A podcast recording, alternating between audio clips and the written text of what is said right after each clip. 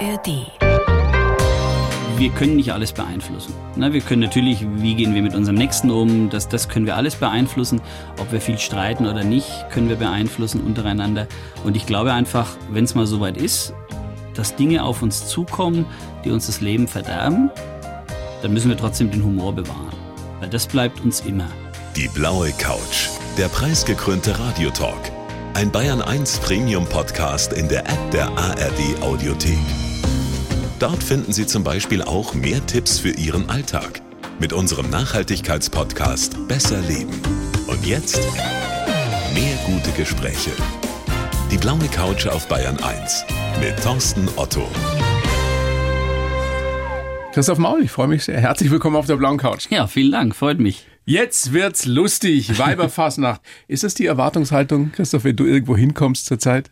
Naja, Oder auch ja. ansonsten? Ja, na gut, es ist nicht so, dass ich immer, immer einen Witz auf den Lippen habe. Natürlich wirst du immer gefragt, du bist ja Comedian, Kabarettist auch unterm Jahr. Kennst du einen Witz? Ja.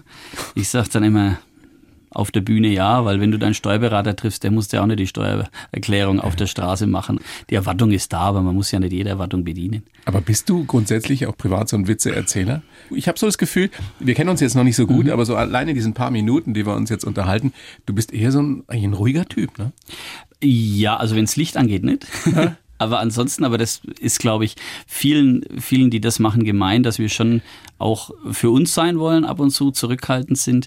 Und wir müssen ja auch beobachten. Also wir müssen schon unser, unser Futter irgendwo ziehen, dass wir dann auch verarbeiten können. Empfindest du es als Druck, auf der Bühne zu stehen, gerade jetzt in der Faschingszeit, in der Fastnachtszeit? Nee, das ist immer ein Geschenk. Also natürlich ist die Fernsehsituation ist natürlich ein Druck, weil das ist nicht das Natürliche, sondern meine Natur ist ja so 80 bis 100 Mal im Jahr live vor Leuten zu spielen. Das ist immer ein Geschenk. Aber Fastnacht in Franken, die erfolgreichste, weltweit erfolgreichste Fernsehsendung in den dritten Programmen und nicht nur da, die ja letzten Freitag wieder lief. Das ist ja, du hast es mir auch gerade erzählt, auch im Hintergrund, was da passiert. Das ist ja ein Riesending, ein Riesenaufwand. Da ist ja Wetten, das ist ja, ist ja nichts dagegen. Das ist schon Pressure. Du bist da der Präsident, mhm. bist sozusagen für das große Ganze zuständig, zumindest auf der Bühne. Also ich würde mir da in die Hosen machen. Das wäre schlecht, weil die ist ja weiß. also, also, Na gut. Aber gut, du stehst ja zumindest nicht mehr im Rücken in die Kamera. Der Druck ist natürlich da, vor allem wenn du siehst, diesen ganzen Aufwand unter der Woche. Und ich meine, ich als Moderator, Sitzungspräsident kann die Sendung sicher nicht retten, aber ich kann sie an die Wand fahren. Vor allem machst du dir natürlich schon Gedanken, es ist ja für viele Leute eine ganz normale Arbeit, für die ganzen Menschen, die im Hintergrund das mit sehr viel Herzblut machen, denen möchtest du es nicht irgendwie an die Wand fahren. Aber auch, egal wie groß die Kollegen sind, wie großen Michel Müller und Sebastian Reich ist, für die ist es schon auch ein ganz wichtiger Auftritt im Jahr. Und da möchtest du natürlich nicht die An- und die Abmoderation versemmeln, sondern letzten Endes ist mein Job, dass ich denen den roten Teppich ausrolle, damit die einen schönen Auftritt machen können. Wieder dreieinhalb Millionen haben dazu geguckt, mhm. bundesweit. Das ist echt eine Mörderquote. Wie würdest du einem Außerirdischen oder einer Außerirdischen beschreiben, was da passiert? Das ist ganz schwer zu beschreiben, weil es einfach so eine eigene Dynamik hat, diese Sendung. Wenn du da um sieben reinläufst, das ist ja schon mal verrückt, dass sich im Prinzip das gesamte bayerische Kabinett, beziehungsweise die, die da sind, verkleidet. Ähm, gut, der eine oder andere macht es vielleicht, damit man nicht sieht, ob er lacht oder nicht. Aber Söder als Bismarck? Ja, ja. Man muss sagen, tolles Kostüm. Ja, mhm. ähm, hat er immer. Vier Stunden ein Gesichtsausdruck. Genau. Also hätten sie auch eine Statue hinsetzen können, aber auch das muss man erstmal schaffen. Aber das ist die Schminke, da kannst du nicht. Nee, ich glaube, unter der Schminke hat er schallend gelacht. Ich sehe ihn ja, wie er sitzt und er lacht immer fürchterlich und zufällig, wenn die Kamera kommt. Gerade dann hört er auf.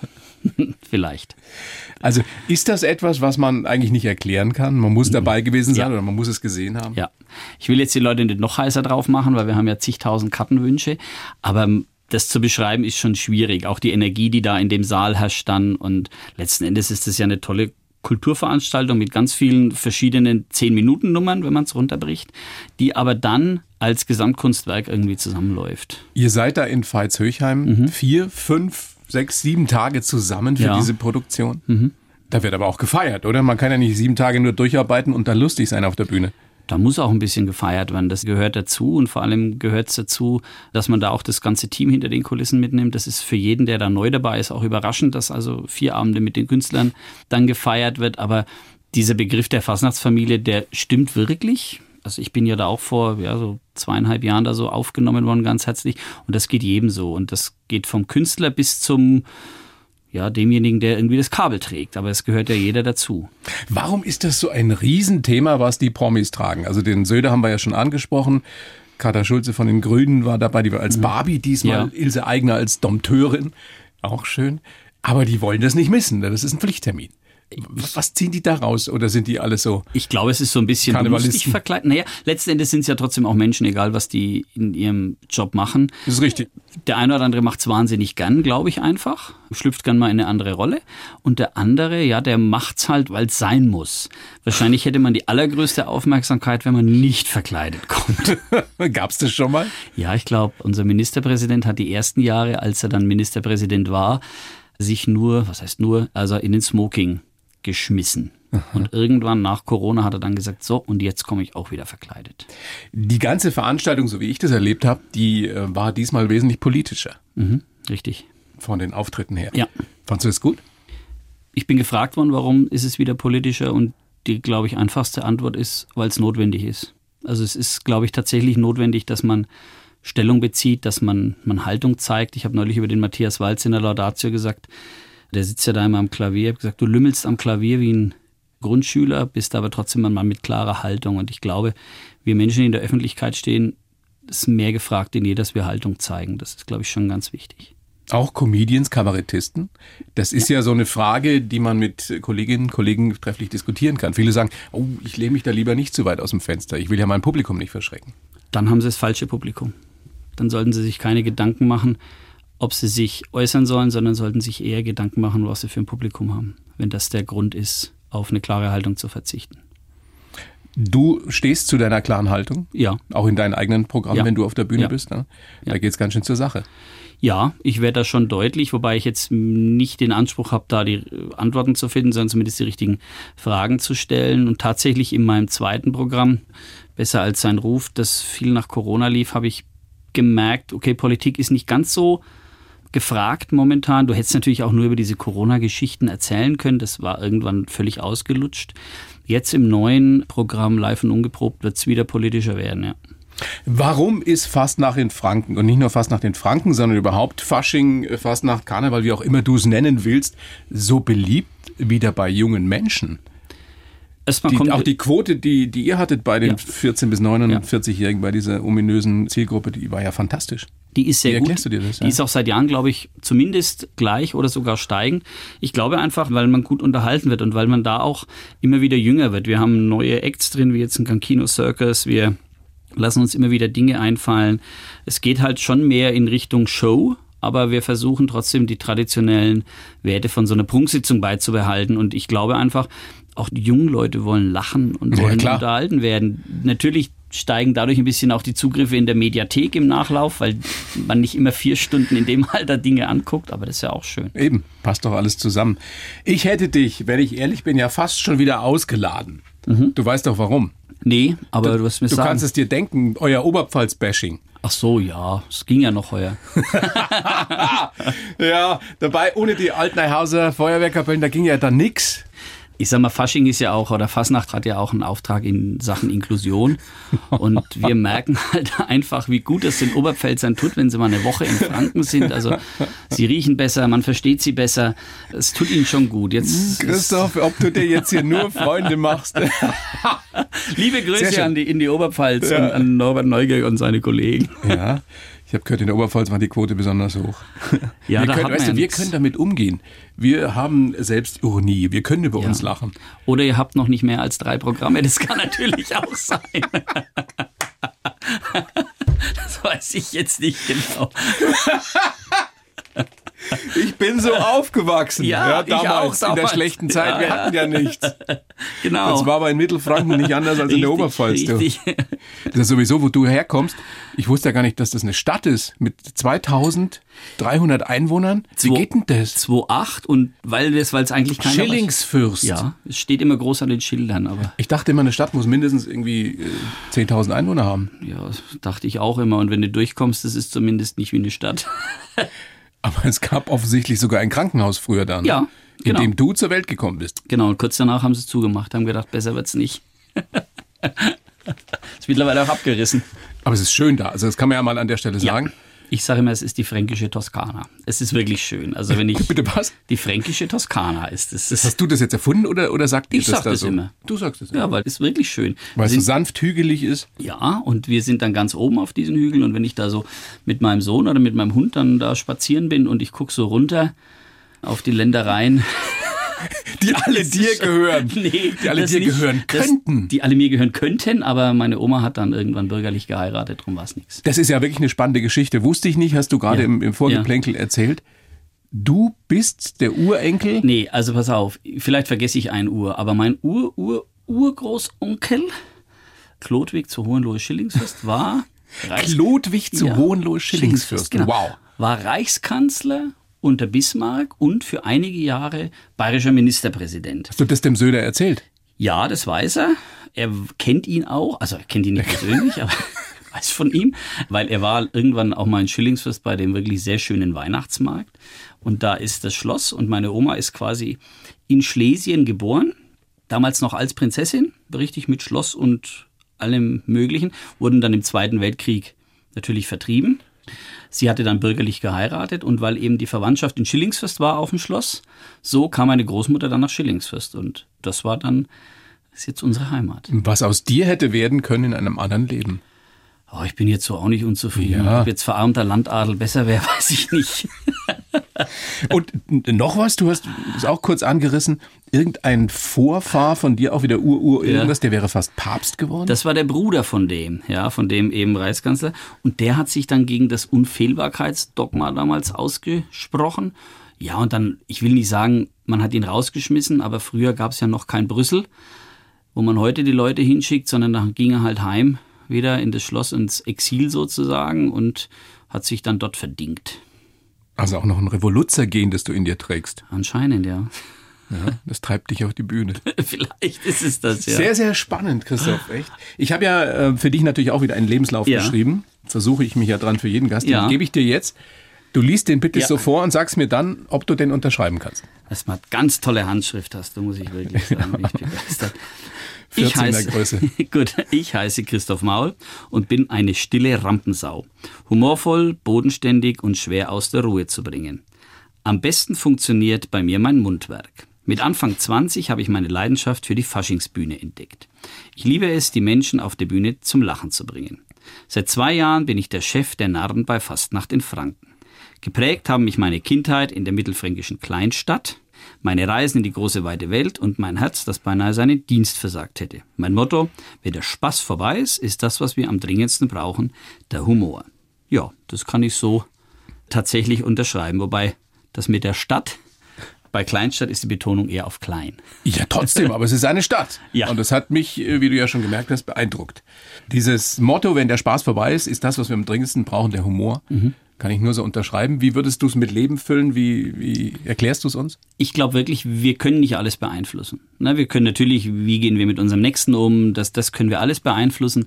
Ob wir viel streiten oder nicht, können wir beeinflussen untereinander. Und ich glaube einfach, wenn es mal soweit ist, dass Dinge auf uns zukommen, die uns das Leben verderben, dann müssen wir trotzdem den Humor bewahren. Weil das bleibt uns immer. Was aber das ist kommt. schwer, oder? Ja, aber wenn man sich Dem einen ist es mehr gegeben als der anderen.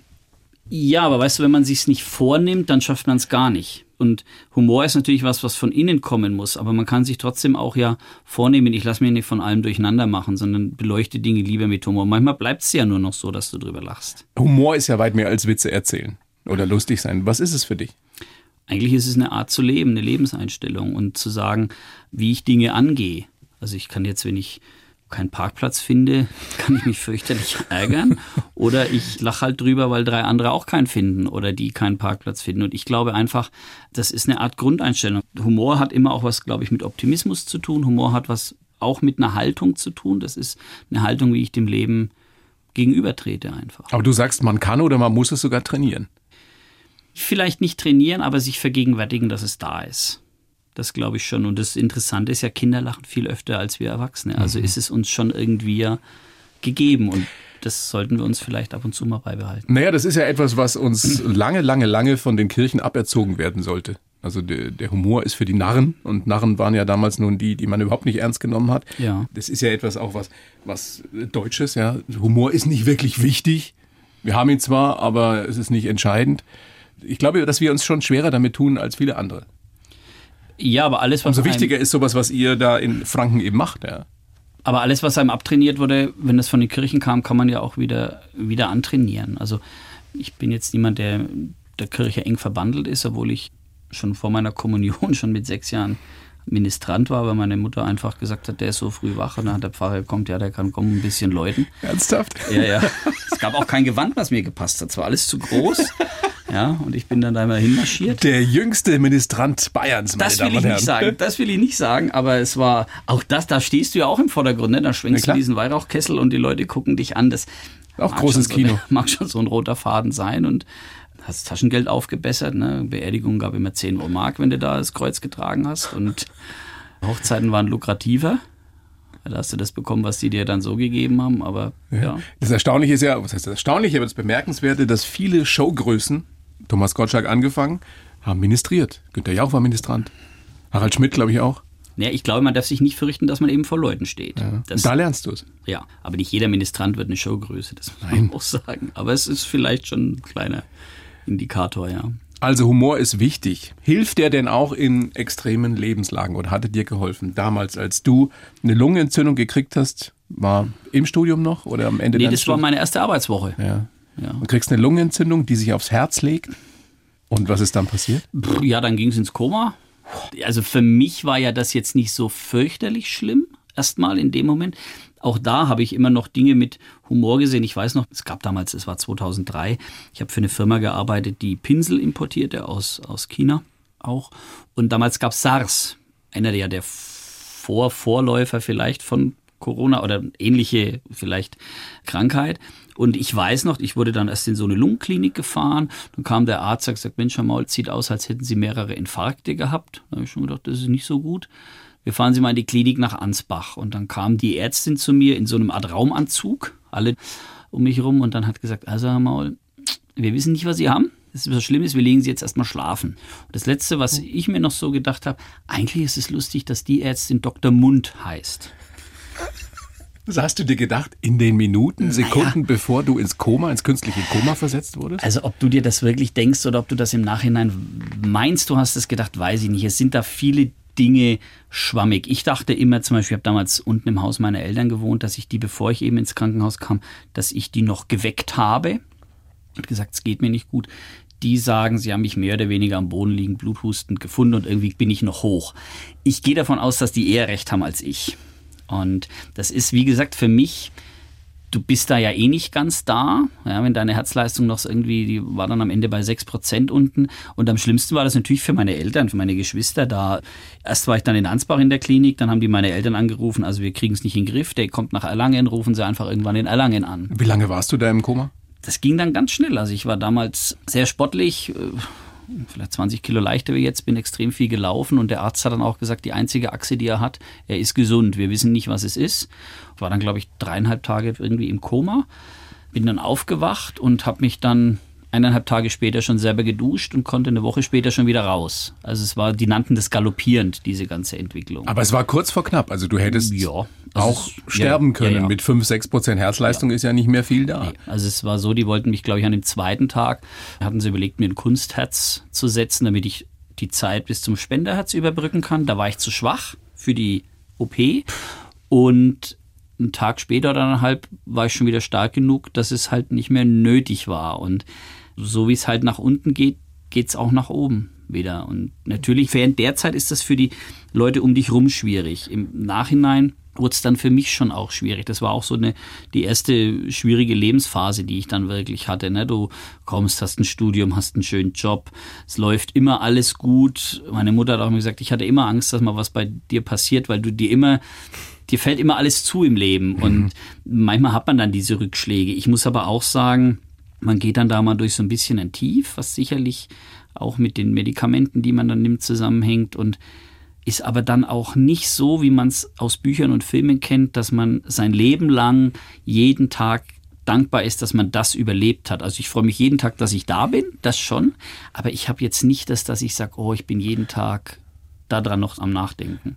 Aber hat es dich in irgendeiner Weise verändert? Du hast es gerade geschildert, du warst so einer, dem alles zufällt. Eine gewisse Leichtigkeit im Leben, ist die dadurch weg?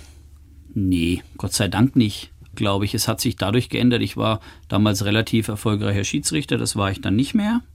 Und wahrscheinlich hätte ich das weitergemacht, wäre der Weg auf der Bühne nicht so weitergegangen. Also es hat immer alles irgendwie trotzdem einen Sinn im Leben. Und natürlich hat man mal so ruhige Momente, die man darüber nachdenkt. Und das Interessante ist, am 13.8., als ich aus dem Koma aufgewacht bin, das wäre eigentlich auch der Geburtstag, also der, der, Tag der Geburt meines Sohnes gewesen. Also war auch ein Todestag von Großeltern. Also sowas spielt sich immer wieder so ein bisschen, so ein bisschen ein. Und mit dem Datum, mein Neffe hat da Geburtstag und da denkt man dann natürlich dran. Aber wie gesagt, das ist jetzt nicht so, dass ich mit einer Schwere durchs Leben gehe. Das wäre ja auch nichts. Bist du denn jetzt komplett gesund heute? Ja, ich glaube schon. Also die Bronchien sind ein bisschen angeschlagen, aber das Herz ist gut. Bis auf meinen, meinen leichten Bauch. aber den kann, das kann ich nicht daraus schieben. Wie das halt so ist mit Männern über 40, gell? Genau, die gern leben. Diese Zeit davor, als du Fußballschiedsrichter warst, als du studiert hast, BWL studiert, glaube ich, ja. da bist du zu einem Praktikum in, in Barcelona gewesen mhm, in der Zeit. Genau. Das erste Mal so richtig raus? Aus der mittelfränkischen Kleinstadt? Bundeswehr war ich noch in Füssen, aber da kamst du ja auch jeden Freitag an. Ja gut, Schillingsfürst, Füssen, Ansbach. Zwei Stunden, genau, eineinhalb. Ja. Aber Barcelona ist ja dann nochmal eine andere ja, Nummer. Ja, das war lustig. Ich habe dann da eine Wohnung gesucht an einer Universität, die Universität Autonoma de Barcelona, die hatte mehr Studenten als Ansbach, wo ich damals studiert habe, Einwohner. Also das war schon eine ganz interessante Welt. Es war auch eine gute Zeit. Ich habe mir dann da auch... Das ist eine tolle Stadt. Unglaublich. Wow. Ich habe mir dann da auch was gesucht, wo ich als Schiedsrichter ein bisschen am Wochenende unterwegs war. Und ansonsten hatte man da natürlich viele Kontakte. Und das ist immer noch für mich eine der schönsten Städte, die es überhaupt gibt, ja. Und du bist da zum Helden geworden in dieser wunderschönen Stadt. Ja, Hast einen fast. Taschendieb verfolgt. Ja, ich habe nur einem was, was gebracht. Was ist das wieder für eine Geschichte? Äh, naja, ich bin da schon ziemlich am Ende zu und ich dachte, ich laufe nochmal bei den Ramblas und laufe dann da so oben am Plaza Catalunya entlang und höre dann jemanden schreien. Und es ist ja sehr bekannt, dass da viele Taschendiebe gibt. Und in meiner Blödheit, ich habe nicht mal die Frau später mehr getroffen, der da was geklaut wurde. Auf jeden Fall rannte ich diesem, diesem Typen nach, runter Richtung, Richtung Strand. Dann lief der links von den Ramblers weg in die Gassen, lief wieder nach rechts, war schon ganz unten. Dann rannte er wieder hoch. Wie gesagt, ich war damals deutlich fitter. Und irgendwann kamen wir in eine Sackgasse rein. Und ich bin jetzt keiner, der körperliche Auseinandersetzungen sucht und dachte mir, so was machen wir jetzt? Der wurde langsamer, ich wurde langsamer und, und ich hatte auch keinen Bock, mich mit dem zu raufen. Ich habe schon gedacht, was machst du hier eigentlich? Und plötzlich läuft einer vorbei und zieht eine Pistole und dann dachte ich, so jetzt ist rum. Und dann hat der Gott sei Dank gesagt, er ist von der Polizei. Aber diese eine Sekunde, wo ich Ach, nur die Pistole Scheiße. sehe. Ach, das war nochmal ein anderer Typ. Ja, ja, ja, ein ganz anderer. Der hat mich überholt. Also wir wurden langsamer in der Sackgasse. Und es rannte dann einer vorbei, der wahrscheinlich durch mein Geschrei aufmerksam wurde und zieht eine Pistole. Und ich dachte so, das war ja nicht bewusst. Aber das hast du jetzt davon. Und dann hat er sich eben als Gott sei Dank als Polizist zu erkennen gegeben. Und dann äh, ist mir schon ein bisschen das Herz in die Hose gerutscht. Und das Schöne ist, ich bin dann noch mit auf die Polizei und ich glaube, die Kamera hat die Engländerin nie mehr bekommen. Bist du ein mutiger Typ? Also nee, passiert dir sowas häufiger? Nee. Ich, ich meine, in dem Fall hast du jetzt noch nicht mal überlegt, das war gar nicht mutig, das war eigentlich nur ja. wild.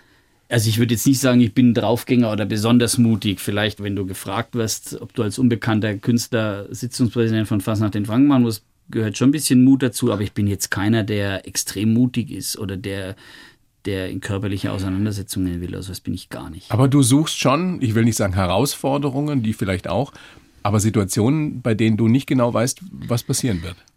Ich suche die nicht, aber wenn die kommen, dann, dann schreist du hier davon dann greife ich schon zu, ja, klar. Also du warst ein regional erfolgreicher Kabarettist und dann fragen die dich, ob du Präsident werden willst. Ja, Fast genau. nach den Franken. Hast du überlegt, wie lange?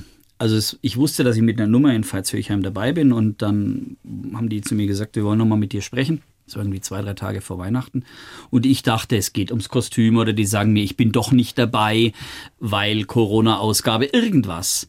Und dann sind die drei Leute, die immer noch sehr, sehr wichtig für mich sind. Der Rüdiger Baumann, der Norbert Küber und der Marco Anderlik haben dann gesagt, du pass auf, der Band Händel hört auf. Dann habe ich erstmal für mich gedacht, gut, das ist mal so Einstiegsgeplänkel.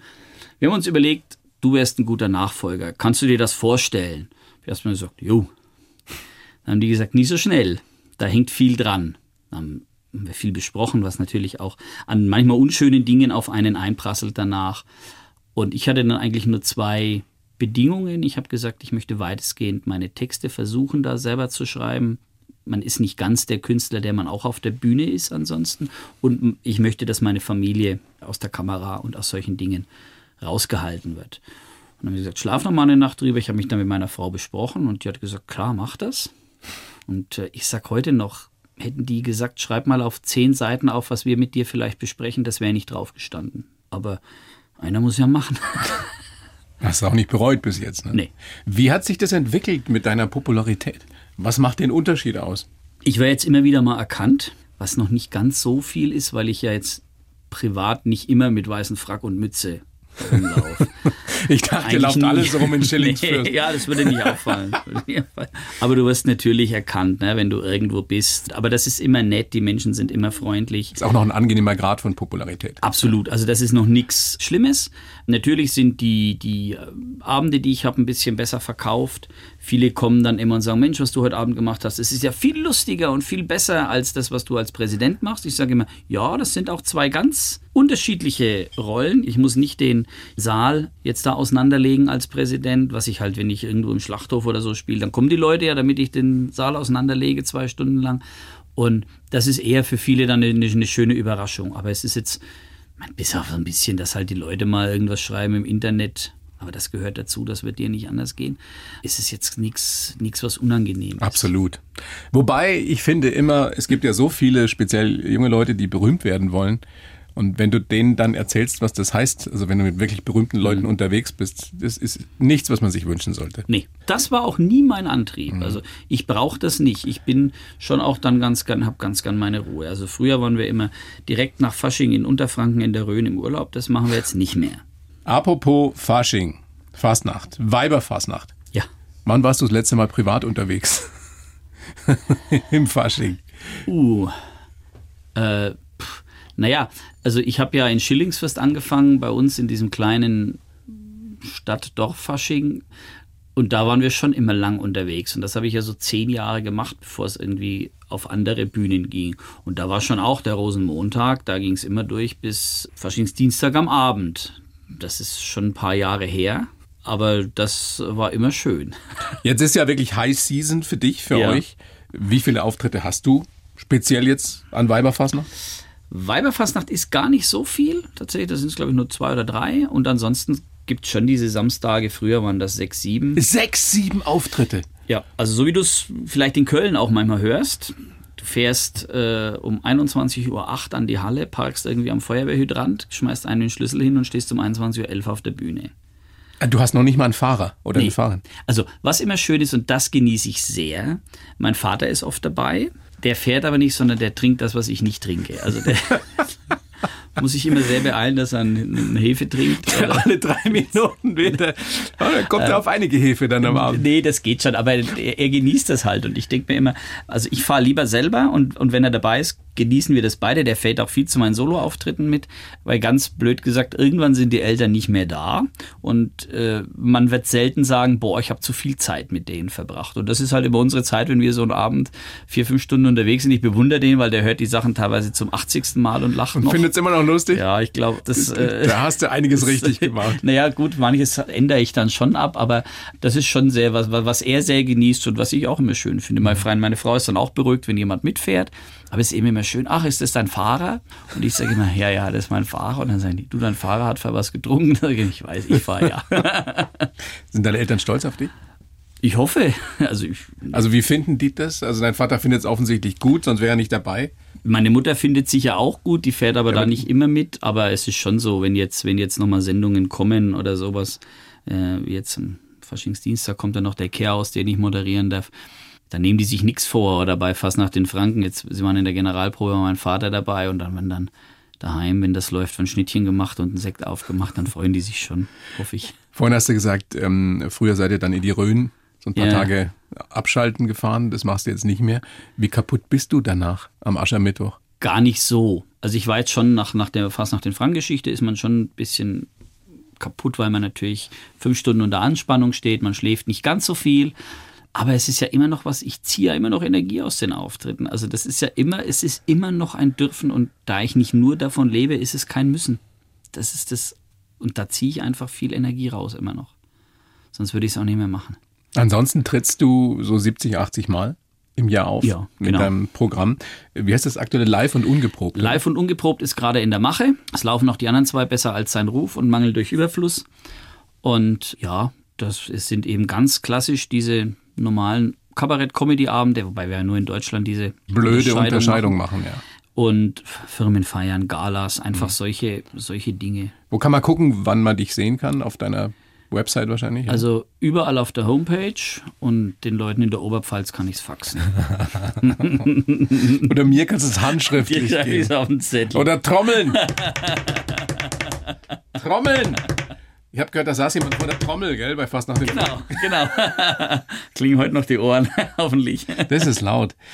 Wir haben vorhin schon kurz drüber gesprochen, dieses, dieses Haltung zeigen, eben auch als Kabarettist, Comedian, was auch immer. Ich habe mir sagen lassen bei deinen Auftritten, dass du da sehr spontan bist.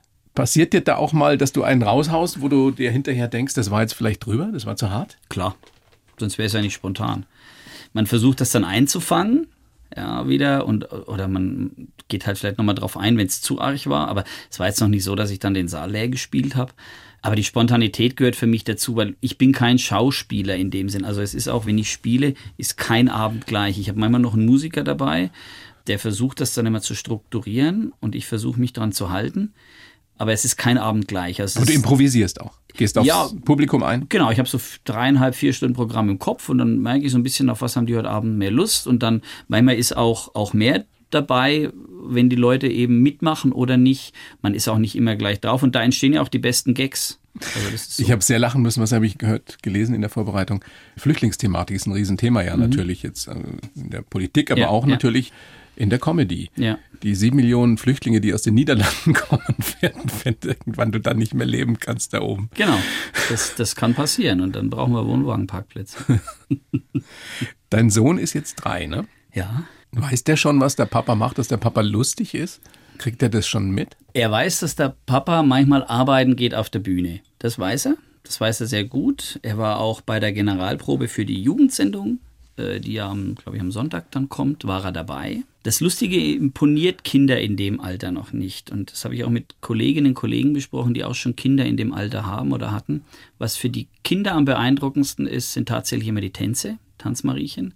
Also ich habe dann, er war am Sonntag bei der Aufzeichnung dabei für die Jugendsendung und hat dann daheim, beziehungsweise bei der Generalprobe zur Aufzeichnung, hat dann daheim nichts nacherzählt, sondern er hat das Bein gehoben wie ein Tanzmariechen. Und Hello, das war ihm wichtig. Aber klar, er wächst So damit kann man es auf. den Punkt bringen, Ja. worum es geht. Ja. Du bist seit sieben Jahren jetzt verheiratet. Glücklich verheiratet, offenbar. Ja. ja. Zumindest kann man in den Skandalblättern nichts lesen über Christoph Maul. Ich kann auch woanders nichts lesen. Und du hast, du hast was sehr, sehr Schönes im Vorgespräch mit der Katina, glaube ich, hast du gesprochen, oder? Mit der Katina Töpfer, äh, meiner Redakteurin, gesprochen und hast gesagt, deine Frau ist eine True Companion, eine wahre Gefährtin. Ja, Das ist ein super schönes Kompliment. ja. ja sonst sollte man nicht heiraten, wenn es nicht so ist. Aber dieses, gerade dieses Wort, also Companion, Gefährte oder Gefährtin Ja. ist schön. Ja. Hast du das irgendwo gefunden, gesehen? Hast du dir das selber ausgedacht? Ich bin großer Mark Cohn-Fan und der hat ja dieses wunderbare Lied True Companion, was viele Leute nicht kennen, was eigentlich schade ist. Mhm, ist ein sehr schönes Lied. Es war auch unser Lied zum Hochzeitstanz, wobei der arme Mark Cohn nicht so schief singen kann, wie ich tanze, das muss man auch sagen. Und nee, das ist schon, bedeutet uns viel, ja. Das, aber weil es einfach, glaube ich, so ist. Großes Glück. Ja, das große Glück. Also das ist viel mehr wert wie jetzt Sitzungspräsident bei Fastnacht in Franken oder das Einzige, was fast noch hinkommt, ist blaue Couch natürlich. Aber ansonsten, Das stimmt natürlich. das stimmt absolut. Und das sagt ein Mann, dessen Vorfahren beinahe Papst geworden wären oder denen eigentlich ganz Mittelfranken gehört hat. naja, hätte. nicht ganz. Es ist irgendwie, keine Ahnung. Wie weit es gegangen wäre, weiß man nicht. Und Was wärst du dann heute? Wärst du auch irgendwie Prinz oder Herzog? Also ich habe keine Ahnung, was ich wäre. Wahrscheinlich extrem arm. Das ist das Einzige, was wird der sein? Ja, wahrscheinlich so eine Art Prinz oder oder oder. da Prinzchen. schließt sich der Kreis. Prinzchen, Ja. Ja. ja. Auf jeden Fall wäre ich wahrscheinlich kein Sitzungspräsident. Christoph, großes Vergnügen, dass du da bist. Freue mich sehr, dass es dir so gut geht, dass du so erfolgreich bist. Liebe Grüße. Die Bayern 1 Premium Podcasts. Zu jeder Zeit, an jedem Ort. In der App der ARD Audiothek und auf bayern1.de. Bayern 1 gehört ins Leben.